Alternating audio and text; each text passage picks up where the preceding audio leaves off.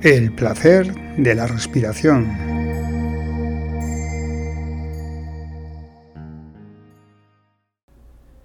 Hola, bienvenidas, bienvenidos al episodio número 2 del placer de la respiración. Hoy le toca el turno a la pregunta ¿quién? Me llamo Gurutz y soy el administrador de la página arimacode.net. ¿Quién puede sentir el placer de la respiración? Nuevamente la respuesta es muy sencilla. Tú misma, tú mismo. Pero no un tú cualquiera. Y me explico. En alguna película hemos visto al protagonista dubitativo con un ángel en un hombro y un diablo en el otro, escuchando a los dos para ver cuál de los argumentos le resultaba más convincente. Ambos, ángel y diablo, tienen la cara de protagonista, queriendo de esta forma representar a nuestros diferentes yoes. En realidad, no son dos, sino muchas más las voces que escuchamos cuando queremos tomar una decisión. El yo perezoso, el práctico, el ambicioso, el solidario, etc. Los que nos animan y los que nos previenen, Hoy que estamos planteándonos el comenzar a sentir el placer de respirar, es importante que escuchemos a los yoes más motivadores y acabemos del todo convencidos.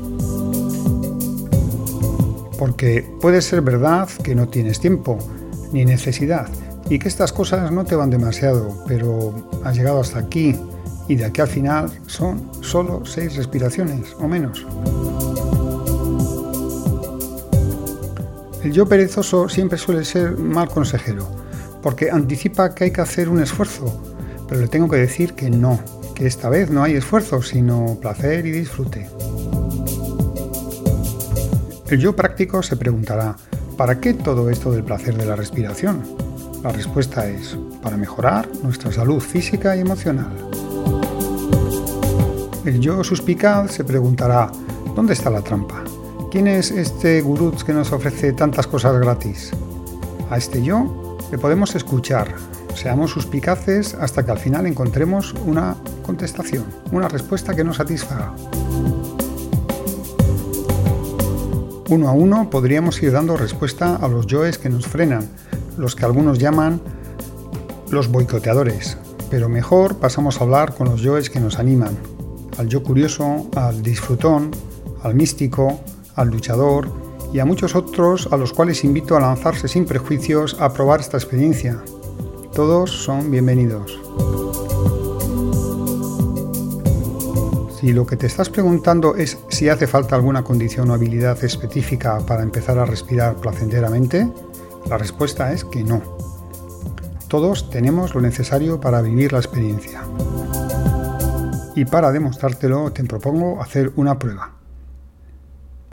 Hoy te voy a pedir que vacíes bien los pulmones en una larga expiración haciendo fuerza con la tripa y luego relajes y sientas cómo se vuelven a llenar placenteramente.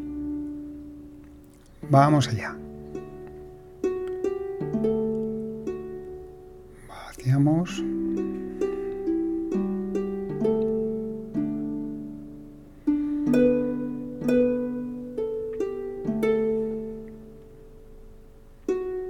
Al finalizar, respira tranquilamente. Y ahora a la inversa. Llena completamente los pulmones como un globo hinchado en una larga inspiración y luego relaja y mira cómo se vacían. Vamos con ello.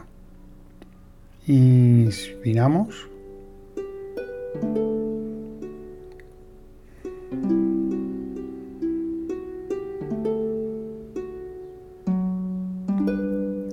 Al finalizar, respira tranquilamente. Da la bienvenida a todos tus yoes motivadores, también al yo de la sonrisa plácida de Yoconda, que te visita en los momentos en los que estás en armonía con el universo. Y ya hemos llegado al final de este capítulo. Vamos a resumir lo que hemos hablado. 1. Cuando tenemos que tomar una decisión, escuchamos voces que nos previenen y voces que nos animan. 2. Hoy vamos a dar paso a los que nos animan, escuchando a los que nos previenen. 3. Las razones para intentarlo son es fácil, bueno para la salud y además placentero. 4. No hacen falta condiciones especiales, todo el mundo puede. 5. Vaciar del todo los pulmones e hincharlos como un globo unas pocas veces estiran la musculatura y nos relajan.